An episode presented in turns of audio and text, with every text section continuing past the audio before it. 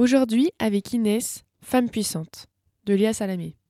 Médecin, gendarme, actrice, avocate ou encore politicienne, à travers les livres Femmes puissantes aux éditions Les Arènes de Léa Salamé, on découvre le portrait de femmes exceptionnelles.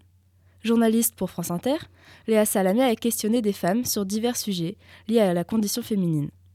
En leur donnant la parole, elle donne l'opportunité à ces femmes de devenir des modèles au sein d'un monde dominé par le masculin.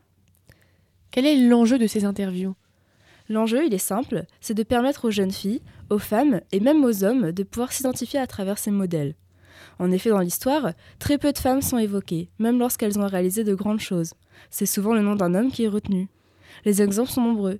Eddie Lamar, inventrice du Wi-Fi, Mae Jemison, première femme noire astronaute, ou encore Nellie Bly, première journaliste d'immersion.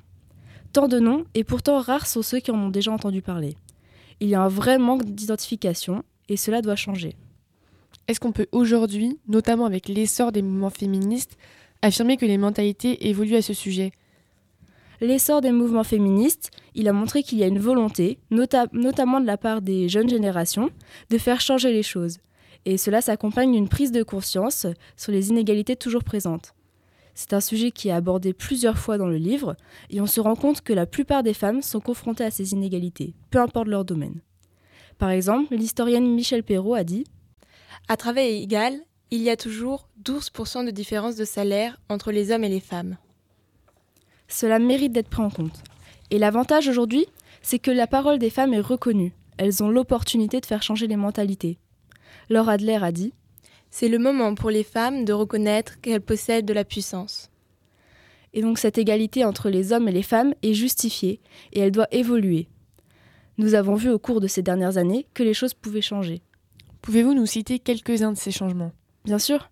En 1911, Marie Curie est la première femme à obtenir deux prix Nobel. En 1974, c'est Simone Veil qui arrive à obtenir le droit à l'IVG. Et en 2017, le mouvement MeToo libère enfin la parole des femmes sur les agressions sexuelles et la lutte face au féminicide. L'époque que nous vivons est prometteuse pour l'avenir des femmes, mais le combat est constant. Nos ancêtres se sont battus pour obtenir des droits, à nous de les préserver et de les faire évoluer.